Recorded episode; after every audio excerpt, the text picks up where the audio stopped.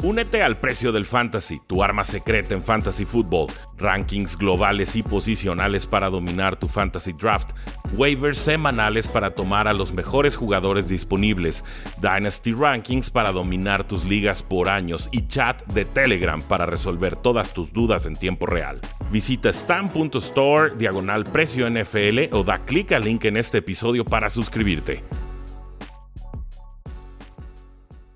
Saludos a todos y bienvenidos a un programa más de Tres y Fuera, donde la NFL no termina y nosotros tampoco. Yo soy Rudy Jacinto, me encuentran en Twitter como arroba NFL y Carlos me vio así medio raro. ¿Cómo que Tres y Fuera? Sí, que el precio del éxito es el canal completo, pero este audio que lo mandamos como, como podcast, ese podcast se llama Tres y Fuera, porque necesito mantenerlo activo y si no lo mantengo activo, me tumban la marca. Así que, eh, Impi, aquí está, el podcast está activo.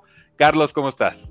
Bien, bien, Rudy, ¿cómo andas? Ya, se acabó la pretemporada, ahora sí. Listo. Ya listos para la temporada, ¿no? La semana que entra, empezando el jueves y ya los últimos movimientos. Mañana los equipos tienen que presentar su roster de 53 jugadores.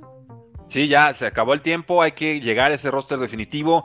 Eh, vamos a ver, pues casi mitad de los rosters de la NFL eh, recortados, ¿no? Si acabas con 53 y tenías 90, pues ustedes echen las cuentas, realmente es, la época más ingrata del año, son, son muchísimos jugadores los que se van. Y, varios se van de forma, diría, hasta injusta. Ahorita vamos a llegar a un caso con los quarterbacks que, que había en Cowboys, que me parece que un jugador juega excepcionalmente bien y por, no, por nada que sea culpa suya, ya sabes quién, eh, adiós y gracias, ¿no? Entonces, vamos por partes. Vamos hablando de Trey Lance, cambiado a los Dallas Cowboys por una cuarta ronda de draft. Evidentemente nos da muchas lecturas a este tema que hemos platicado y agotado desde todos los ángulos distintos. Pero aparece Cowboys buscando un quarterback suplente con un techo más alto, por un jugador que tenían en su momento evaluado como jugador de segunda ronda en el draft del 2021. Terry Jones ejecuta el movimiento sin hablar con el coach y sin hablar con el quarterback. Eh, finalmente él es el GM, él manda, eh, se vale. Eh, el precio no me parece para nada descabellado y es simplemente asegurar un poco la posición de Korak, pero creo que también aquí le están metiendo presión a Dak Prescott para que o tenga un buen desempeño o sienta que en las negociaciones ya tienen un plan B.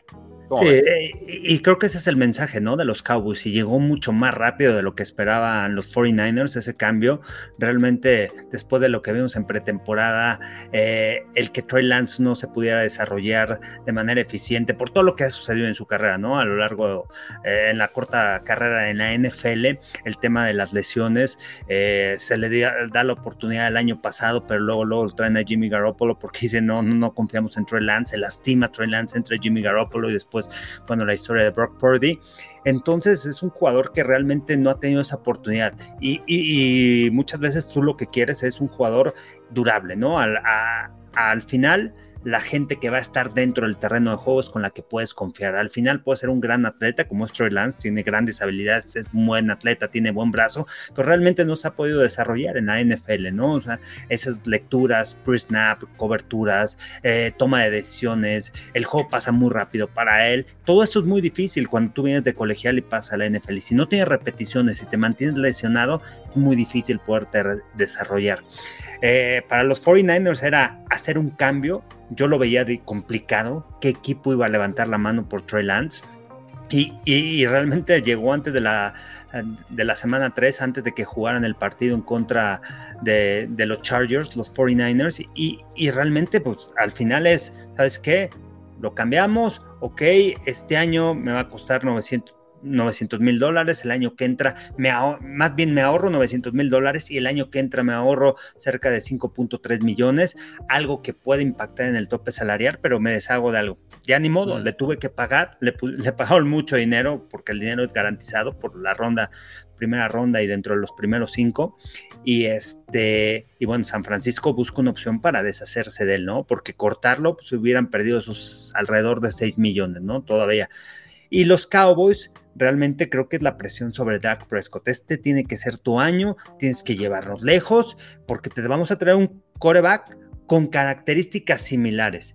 Y, me parece, yo lo hacía a los Cowboys. No creo que vaya a ser segundo, creo que Cooper Rush con lo que mostró cuando entró al terreno de juego, pero Troy Lance rápidamente lo tienen que desarrollar y meterle presión a Dak Prescott. Este año se pueden eh, activar tres corebacks, uno no entra, este, no cuenta en el roster este de 48 jugadores, 46 jugadores que tienen que equipar. Entonces va a ser muy importante porque puedes generar, puedes crear algunos paquetes en donde en algunos momentos, en juegos importantes, puedas incluir a Trey Lance dentro de tu plan de juego. Sí, eh, una situación sumamente intrigante por parte de los Cowboys. Me hubiera gustado eh, que hubiera podido trabajar con el coordinador ofensivo Kellen Moore, quizás eh, no necesariamente Mike McCarthy es mi, mi, elegido número uno para el desarrollo de mariscales de campo y dirán Aaron Rodgers, a lo que respondo, pues era Aaron Rodgers, ¿no? No sé. Pero, pero vamos, no es una mala situación, me parece bastante buena. No va a haber presión en estos momentos para Trey Lance, sí para Dak Prescott. Y el nombre al que estaba aludiendo en su momento era Will Greer, que estaba jugando bastante bien en pretemporada, 28 años, 358 yardas en total, eh, por ahí por tierra, 4 touchdowns, 0 intercepciones. Se da el trade y lo cortan. Y dices, eh. hombre, ¿no? Pues ¿cómo le hago? Bueno, todavía no lo cortan, ¿sí? ¿O ya, ya salió la noticia? Bueno, no, yo creo que lo van a cortar mejor. Pero bueno, eh, no, ha salido todavía.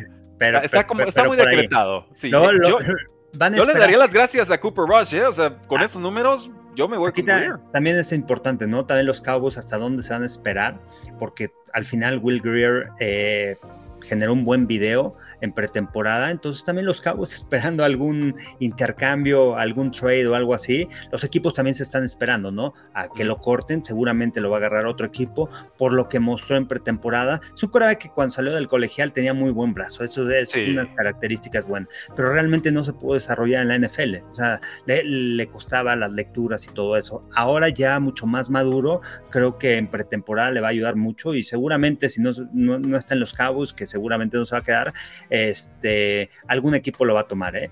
Algún equipo con urgencia de segundo coreback, de tercer coreback, Will Greer va, va, a encontrar equipo y, este, y eso es lo que ayuda, ¿no? La pretemporada y el que te den esa oportunidad de poder jugar. Yo, yo pienso mucho en Bengals, la posición de coreback número 2 no me parece que esté para nada resuelta con Trevor Simeon y Jake Browning, eh, por ahí que espero que tengan el número. Eh, vimos el debut soñado, o no tan soñado quizás, de Aaron Rodgers con los Jets. 5 de 8 pases completados, 47 yardas y un touchdown en apenas dos series ofensivas. Bien contra los Giants, eh, incluyendo un touchdown de 14 yardas con Garrett Wilson, eh, Garrett Wilson, con quien ha tenido muy buena química en esta offseason. Eh, a mí me hace un poco más de ruido quizás el tema del quarterback número 2. Vemos a Tim Boyle, 11 de 18 pases completados, 107 yardas, 2 touchdowns. Y lo comparas con Zach Wilson, 5 posesiones, 4 despejes, un gol de campo. O sea, quítale el nombre y, realmente está muy clara la cosa, ¿no? Sí, vamos a ver qué pasa también con Zach Wilson, eh, primera selección de los Jets. Me parece que se va a quedar atrás, ¿no? Por las características que tiene.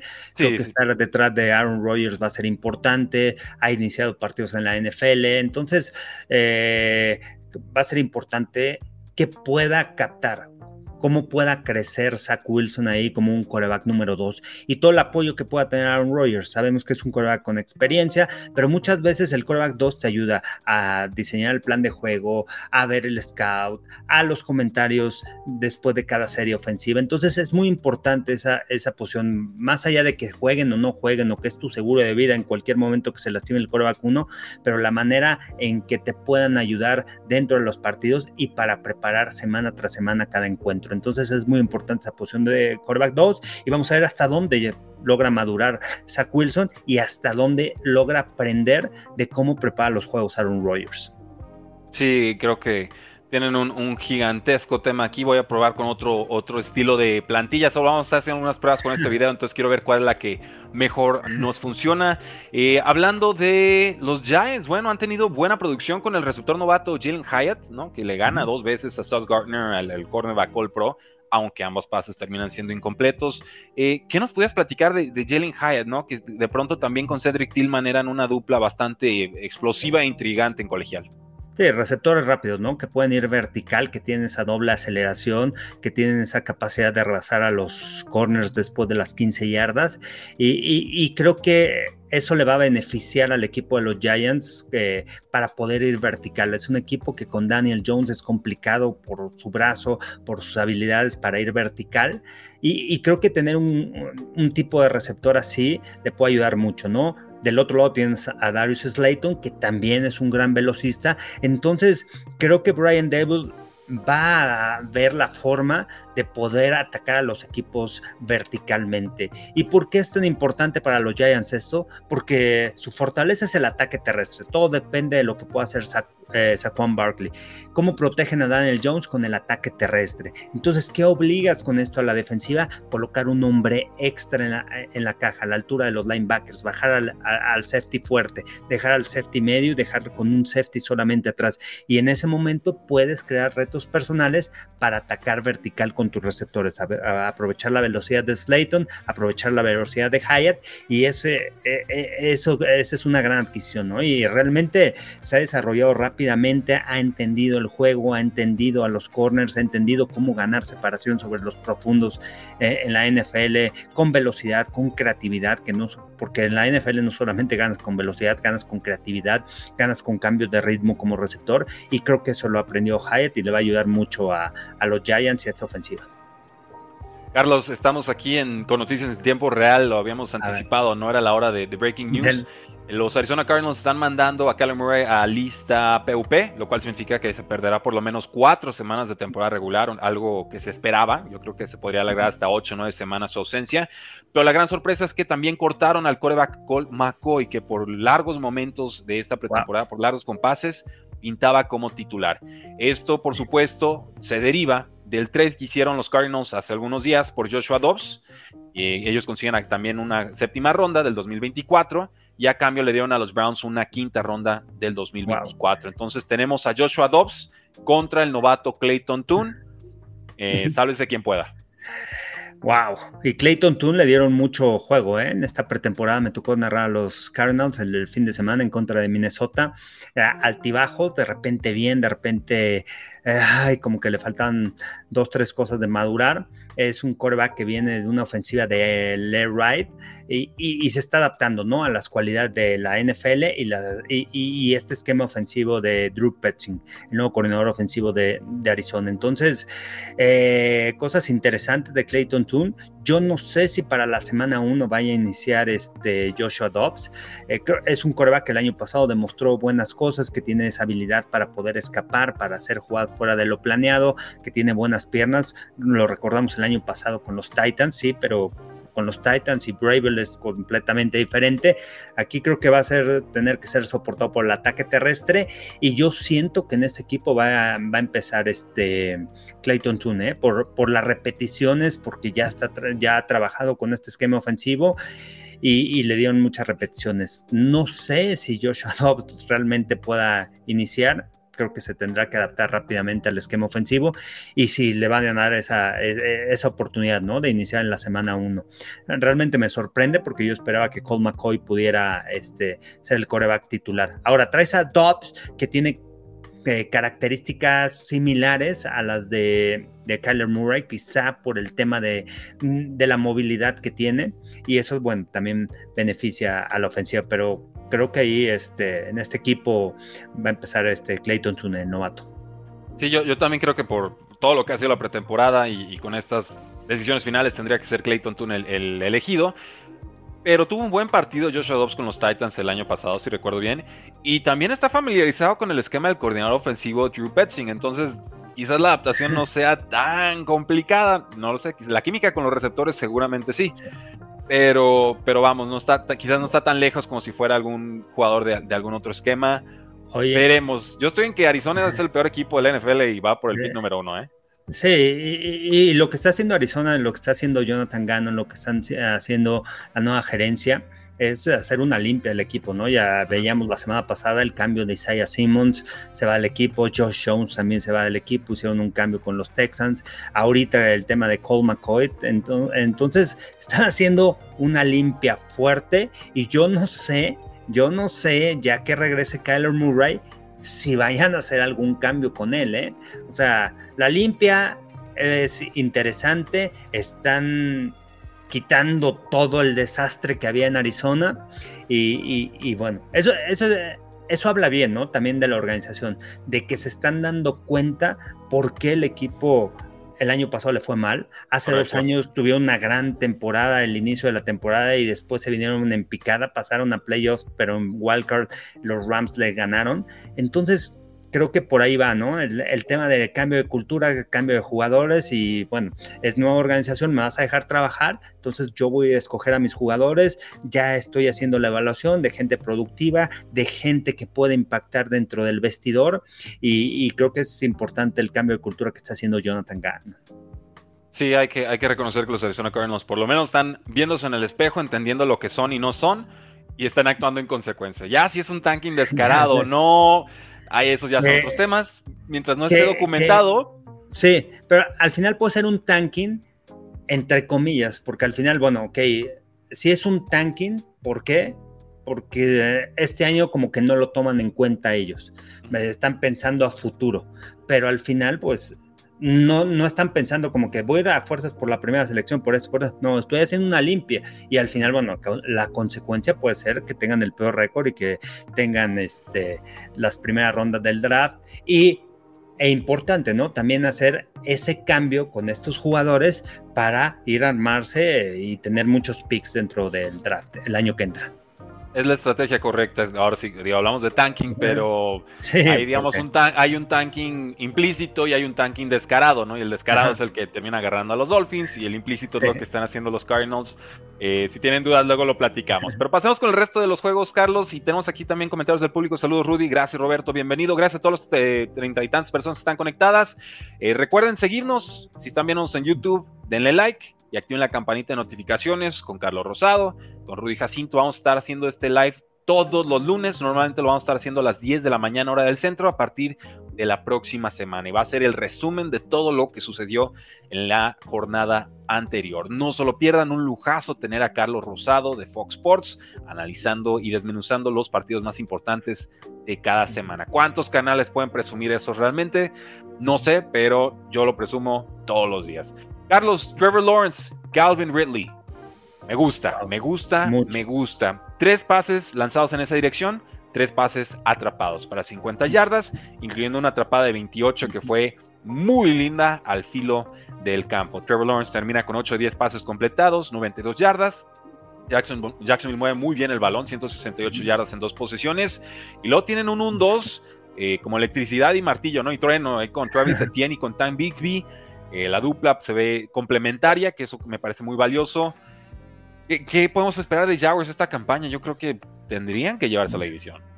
me gusta mucho la ofensiva, ¿no? Y la llegada de Calvin Ridley va a ser muy importante. Y vemos que luego, luego entra eh, a la ofensiva y hay una gran conexión con Trevor Lawrence. Este, hoy subió una jugada, el, tema del ritmo, el timing es importante porque muchas veces te cuesta trabajo adaptarte y creo que lo han hecho muy bien, ¿no? El cuerpo de corredores, ya lo decías con el novato y, con Travis Etienne, se mantenga sano. Este, creo que es uno de los equipos y, es el favorito, ¿no? De poderse llevar esa división sur, una división sur que está muy floja con quarterbacks novatos que vamos a ver este año ahí con los Colts y con, este, con los Texans pero creo que los Jaguars tienen un equipo joven. Me llama la atención lo que hicieron el año pasado con la defensiva. La defensiva es un gran trabajo con jugadores jóvenes, con jugadores con gran talento. Doc Peterson también ha hecho un gran cambio de cultura y ha logrado desarrollar muy bien a Trevor Lawrence. Entonces, creo que tienen muchas armas. Christian Kirk demostró que puede ser un jugador sólido, un receptor que pueda generar yardas, un slot. Eh, Say Jones, Ivan Ingram, que le extendieron el contrato esta temporada. Así que es un equipo que está lleno de jugadores que pueden ser productivos, que se convierten en armas a la ofensiva y, una defensiva joven con mucho talento. Sí, y yo insisto que la llegada de Calvin Ridley me pareció tan barata en su momento, tan predecible que iban a reactivarlo, que en el tema de las apuestas iba a pasar y ya. Me sorprende que otros equipos no se animaran y, lo que estamos viendo ahorita es realmente puede ser esa llave esqueleto, esa skeleton key que abra y posibilite tanto en esta ofensiva con un Trevor Lawrence ya en su tercer año. Estoy emocionado, no puedo creer que lo diga, ¿no? Pero ¿cuándo hemos estado emocionados con los Jaguars? ¿Cuándo? Bueno, ya, ya lo estamos. Eh, con los Miami, nomás unos apuntes rápidos. Tuatano Bailoa, coreback, 4 de 6 pasos completados, 67 yardas en dos drives. Salvón Ahmed, este corredor que nadie da un peso por él, otra carrera de 43 yardas. Termina la pretemporada con 142 yardas terrestres en 16 acarreos, casi 9 yardas por eh, intento, que es un mundo.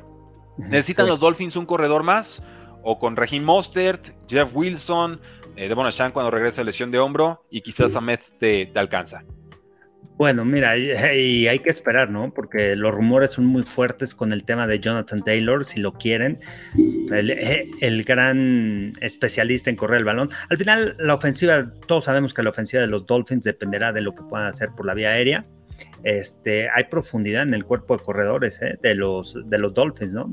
jugadores como, como ya lo mencionabas, Monster Wilson, este, Miles Gaskins. Y, este, pero ahí creo que la fortaleza va a ser el ataque aéreo, lo que, que se mantenga tú a sano. Y vamos a ver, va a estar interesante también ahí un roster este, con mucha profundidad en ese cuerpo de corredores. Y la noticia, ¿no? Realmente podrán hacer el cambio los Colts y, los Dolphins por los rumores que se han escuchado. Yo todavía creo que, que los Colts van a llegar a un acuerdo con Jonathan Taylor. Sería lo mejor para su valor, ¿no? Realmente creo que salir de esa situación que ya conoce, con un esquema que ya conoce, con un cora corredor que le puede abrir otros carriles. Eh, sería desafortunado, realmente me preocupa que la franquicia no parece acercar posturas con él, y, ni lo veo muy voluntarioso la franquicia de acercar posturas. Realmente ese es el, son las formas, ¿no? no es tanto el mensaje, sí, es el... Los corredores saben que no son los jugadores más valiosos en estos momentos de la NFL, lo tienen muy claro. Pero hay formas de decírselos y formas de trabajar alrededor de esa realidad. Y creo que Jim Mercy es la peor persona para, para expresarse en, ese sentido. Nada queda muy a deber. Sí, sí, sí. Y sí, ¿no? Es alguien que no le importa y sabe a qué. Oh, el, que sigue. Sí. El jugador que sigue, ¿no? El año pasado también se lastimó, ¿no? Estuvo lesionado, no tuvo los grandes números como hace dos años Jonathan Taylor. Eh, también está viendo que lo que sucede con Josh Jacobs, que lo acaban de firmar, 12 millones, incentivos, al final llega un acuerdo con los Raiders, entonces pues, y, Jacobs el año pasado fue el corredor líder en la NFL, ¿no? 1600 yardas, entonces es el valor mercado para los corredores hoy en día y, creo que yo siento que si se queda con los Colts va a llegar a un acuerdo similar, ¿no? El tema de incentivos, en el tema de incentivos para que se quede con el equipo, ¿no? Taylor. Sí, no, no, le da miedo a los equipos pagar. Lo que les da miedo es pagar y garantizar dinero múltiples años. Entonces, si pueden ir pagando de contado y todo. Para corredores. Totalmente, totalmente. Entonces, bueno, ahí dejamos ese apunte. Jonathan Taylor todavía en el mercado. No nos olvidemos de que Kareem Hunt sigue como agente libre, aún puede jugar. El Leonard Fournette también tiene sus cualidades y no es tan distinto estilísticamente hablando de, de, un Jonathan Taylor y te puede salir hasta más barato. Veremos. Yo, en principio, yo, si fuera equipo, no pagaría una primera ronda por, por tener el honor de darle un contrato récord a Jonathan Taylor. Eso sí me parece, a nivel gerencia, un error. Aparte es increíble, ¿no? O sea, el tema de los Dolphins traen a McDaniels para correr el balón. El año pasado fueron de las peores ofensivas corriendo la bola, el que menos intentos también corriendo el balón tienen. Entonces, ¿cómo vas a invertir en un corredor en donde tienes a tres corredores sólidos que ya han mostrado buenas cosas en la NFL, pero si no les das el balón, entonces, ¿qué caso tiene traer a un Jonathan Taylor, invertir tanto, pagarle tanto si no le vas a dar el balón? Al, al gran este estratega, el gran eh, gurú del ataque terrestre, ¿no? Como se le conoció a McDaniels, pero sabemos que realmente, realmente no, ¿no? O sea, ahí depende. Lo, eh, ahí en San Francisco, cuando estuvo, este, creo que ahí el gurú es este Cal Shanahan. Yo, yo opino más y mejor de Mike McDaniel este año que el anterior. El anterior sí decía, bueno, es un personaje extraño, démosle oportunidades, por lo menos es mente ofensiva y prefiero que llegue una mente ofensiva a una defensiva porque creo que es más importante darle ese puesto a un head, bueno, a que tu head coach sea de mentalidad ofensiva porque así lo puedes ir protegiendo de que se lo lleven otros equipos. Defensivamente, luego, luego por eso tienen mucha rotación y creo que causa problemas de pronto en, construcción de roster eso. Pero bueno, punto y aparte. Ah, eh, Carlos, hablemos de Steelers.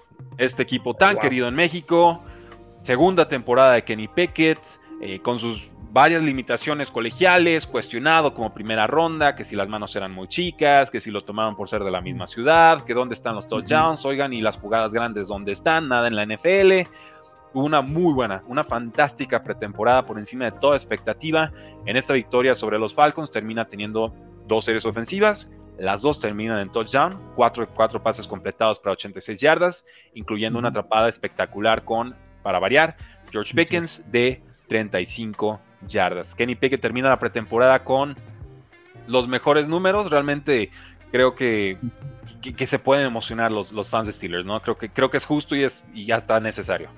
Sí, ¿qué, es la evaluación en esta pretemporada? Más allá de los resultados, más allá de lo que suceda, realmente dominaron, pero a mí lo que me sorprende es esta ofensiva, ¿no? Mucha crítica sobre Matt Canas y su ofensiva no era tan dinámica, este, no era tan productiva, le daban el balón a Najee Harris muchas veces y promediaba menos de cuatro yardas este, por acarreo pero este año creo que ha demostrado y han cambiado, ¿no?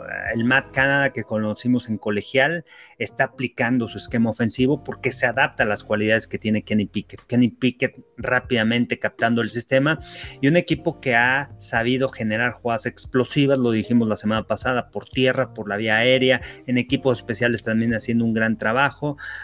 Este, y creo que esa conexión Kenny Pickett con George Pickens va a ser muy interesante, pero tienen muchas armas con que atacar los Steelers, ¿no? Ves a Pickens, ves a Deontay Johnson, ves a Pat Firemood, este, que es sólido dentro de la yarda 25, tienen dos corredores sólidos, ojo con Jalen Warren, es un jugador que va va, va, a brillar.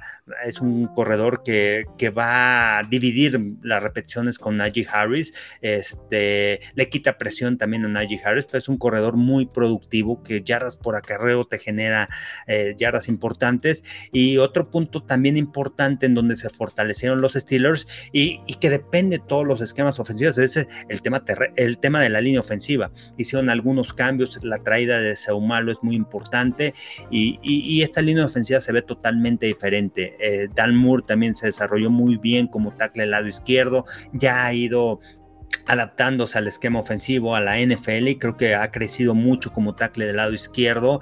Entonces, esta ofensiva me llama mucho la atención, una defensiva sólida. Nick Herbig realmente fue un robo en el draft, lo que ha mostrado en, en pretemporada otro de sus linebackers de Wisconsin. Entonces, le quitas presión a TJ Watt, tienes a Alex Highsmith que tuvo una gran campaña la pasada, tienes a Marcus Golden, tienes jugadores, tienes profundidad.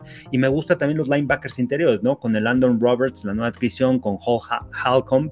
Entonces cambiaron totalmente los linebackers interiores tienen más profundidad a la defensiva y es un equipo completo, ¿no? Y yo sigo creyendo y, me gusta mucho la manera de dirigir a un equipo de Mike Tomlin, creo que es un gran coach, lo que ha hecho con los Steelers y, y, con estas armas creo que este año hay que tenerles cuidado, ¿no? O sea, en esa división norte que va a estar peleadísima, no, no va a estar tan fácil este año para los, los Bengals, ¿no? Sí, no, deja de ser de, pronto una división de trámite como pudo haberlo sido por lesiones, por desarrollo de corebacks y demás. Eh, está durísima la división. ¿Cuál, es más difícil, la AFC East o la AFC North? ¿La de, la de Patriots, eh, Jets, Bills, Dolphins o esta de Ravens, Browns, eh, Bengals y Steelers? Yo creo que esa, ¿eh? Yo creo que esta está más, más fuerte. La otra también va a estar complicada, sin embargo, creo que los Jets ahí como han mostrado su defensiva van a estar peleando con los Bills. Un poquitito atrás creo que Miami, aunque es explosivo, hay que ver el tema de la defensiva, cómo mejoran con Big Fangio y, los Patriotas, ¿no? Un equipo que va a estar ahí peleando. Sabemos que el Belichick va a preparar a su equipo, pero vamos a ver qué cara vemos de Mac Jones. Ese desarrollo en su tercer año y, y, cómo logra comandar esta ofensiva. Entonces, este, y por el otro lado, una norte en donde tienes el regreso de Lamar Jackson con los Ravens, un equipo sólido, los Bengals que son uno de los equipos favoritos, tienes a, los Browns que realmente me han gustado mucho, la llegada de Jim Schwartz en la defensiva creo que ha ayudado mucho y también tienen muchas armas a la ofensiva, tienen un Nick Chop, eh, Deshaun Watson que va a jugar toda la temporada, entonces es una ofensiva sólida y los Steelers como se han mostrado en pretemporada, entonces creo que, creo que está más pareja la norte. Muy bien. Eh, pues pasemos entonces a hablar de los Colts. Si hablamos de Jonathan Taylor casi de, por la tangente, pues hablemos del mariscal de campo que se vio productivo contra los Eagles. Jugó toda la primera mitad, eh, tuvo, consiguió puntos en tres de las seis posiciones eh, que, dirigió. Dos de ellas resultaron en touchdowns, ambas de corto yardaje con el corredor Dion Jackson y Evan Hull. Y termina teniendo 116 yardas totales por ahí por tierra pero la cifra que de pronto preocupa, ¿no? Los pases completados, 6 de 17. Y esto, pues desentona ciertamente con lo que ha mostrado Gardner Minshew, que ha completado el 87% de sus pases en esta pretemporada. Richardson, por su parte, ha completado casi el 45%, que es una cifra muy, muy baja. Y, entonces ahí entra la duda de, bueno, ¿lo lanzamos de una vez o, aguantamos, no? Yo, yo estoy en que hay que jugarlo porque lo que él necesita son snaps, pero también viendo ese porcentaje, respeto que cualquiera piense distinto. Sí, sí, y tampoco tiene tanta experiencia en el colegial, ¿no? Cuando estuvo en Florida. Entonces, le van a dar el beneficio de la duda, va a iniciar la temporada, no va a ser fácil, ya temporada es otra cosa, pero puedes hacer muchas cosas. Y Shane Staken está familiarizado con este tipo de corebacks, ¿no? Estuvo como coordinador ofensivo con, con Philadelphia, el desarrollo de Jalen Hurts, y, creo que puede ayudar mucho, ¿no? O sea, se convierte en una arma también a la ofensiva corriendo el balón. Lo vimos con algunos RPOs que los maneja muy bien. Entonces, hay que simplificarle el plan de juego y, hay que correr el balón y hay que aprovechar sus cualidades físicas como coreback. Es un coreback alto, es un coreback que tiene buen brazo, pero es un coreback que, lo tienes que poner en la mejor posición. Mi duda con el tema de los Colts es que a diferencia de las Águilas de Filadelfia no tienen esos receptores, ¿no? Esos jugadores que te pueden generar ya después de la recepción, un AJ Brown, un Devonta Smith. Entonces no tienes ese tipo de jugadores a la ofensiva. Eh, y, creo que esa es la diferencia ¿no? entre los Colts y, el equipo de, de, Filadelfia en cuestión del mariscal de campo, del coreback, ¿no? de las habilidades de que tiene Anthony Richardson. Sí, las va a tener que ir desarrollando. O sea, yo recordamos muy bien la primera temporada de Jalen Hurts y también se le criticaba muchísimo lo del pase y que corría demasiado y, demás y demás, ¿no? Entonces, y recordémoslo, fue también en ese periodo de transición extraño con Carson Wentz, entonces está más, más envenenado todavía. Aquí por lo menos le despejaron el, terreno, no había nadie a quien reemplazar, ciertamente, pero bueno, Gardner Minshew está demostrando ser una, un quarterback 2 digno o posible titular eh, si se llegase a, requerir mandar a la banca a Anthony Richardson si cometía demasiados errores. Veremos. CJ Stroud lanza su primer pase de touchdown en pretemporada contra los Saints, un pase de 4 yardas a Nico Collins, esto para finalizar una serie ofensiva de 6 jugadas y 43 yardas. Eh, su pretemporada ya, ya en global 11 de 20 pases completados, que es 55% de acierto, 89 yardas, un touchdown, una intercepción. Discreto, pero tampoco saco mucha, mucha lectura al respecto. Quien, de quien sí saco lectura es del corredor Damian Pierce. Tuvo una tarde bastante buena, 5 acarreos para 30 yardas. Y Devin Singletary, su suplente, tuvo una tarde bastante ineficiente, 7 acarreos, 22 eh, yardas. Yo estoy en que este backfield va a ser casi 100% de Damian Pierce, que Singletary va a ser un suplentito ahí como del 20-25% de los snaps, si acaso, y que no me asusta para nada tomarlo en mis ligas de fantasy football. Sí, y este, me tocó transmitir ese juego, ¿no? De los Texans el día de ayer contra Nueva Orleans. Sí, Stroud manejando bien la ofensiva. Creo que es un quarterback que se siente cómodo con el esquema ofensivo. Hay que ver quién es su coordinador ofensivo, que es importante. Bobby Slowick, quien viene de, esa, de ese esquema ofensivo de Cal Shanahan, de que primero tenemos que correr el balón, de jugar de play action. Y eso va a soportar mucho a CJ Stroud para poder lanzar eh, con jugadas de engaño. Pero primero vámonos con el ataque terrestre. Un ataque terrestre sólido, con movimientos. Este, y me gusta CJ Stroud. También es un coreback novato que se tiene que desarrollar, tampoco va a ser fácil. Algo que sí tiene que mejorar es cuando sale de la bolsa de protección, ¿no? Cuando extiende las jugadas falló algunos pases, ha fallado algunos pases en pretemporada y creo que eh, esos, han sido los problemas, ¿no? Esos, son los problemas que tuvo más bien en, Ohio State y son de las debilidades que se muestra CJ Stroud y que tiene que mejorar. Cuando, lo, cuando extiende las jugadas y hace jugadas fuera de lo planeado, ¿no? Tiene buenas habilidades atléticas, se mueve bien dentro de la bolsa de protección, es inteligente, tiene buena anticipación, pero cuando tiene que extender jugadas, cuando tiene que salir de una jugada y lanzar el balón, ahí vienen los problemas de CJ Stroud. Me gusta mucho en el tema de los Texans el, el tema de Miko Ryans. Ese cambio de cultura va a ser importante. Se ve una defensiva agresiva, se ve un equipo que, lucha intensamente, completamente diferente al del año pasado y, van a mejorar mucho. ¿eh? Dimico Ryans ah, va a hacer un buen trabajo, no es un equipo de playoffs, pero es un equipo que sí está en desarrollo con jóvenes y, este y que poco a poco va a vivir ese proceso de ir creciendo poco a poco. Y vamos a ver cómo se desarrolla C. Stroud en la NFL. Es buen momento para, para, disfrutar a los nuevos mariscales de campo, ¿no? Vienen las pruebas de fuego en semana 1 y de ahí en adelante. Realmente tardan más o menos unas cuatro semanas los equipos en tener cinta de juego, ver tendencias y empezar a hacerles esquemas un poquito más a la medida para contrarrestarlos, ¿no? Así que si brillan en semana 1, semana 2, emocionémonos, pero también entendamos que la NFL recopila información muy rápido y genera antídotos y de pronto, ¿qué puede hacer el quarterback para tener ese plan B, plan C? E, etcétera. Va, a ser muy, es el juego de ajedrez de la NFL, me encanta, voy a estar muy al pendiente de eso. Y Carlos, cerremos programa el día de hoy con Jordan Love, que también tuvo una pretemporada fantástica, creo que ha superado todas las expectativas que se pudieran tener de él en estos momentos.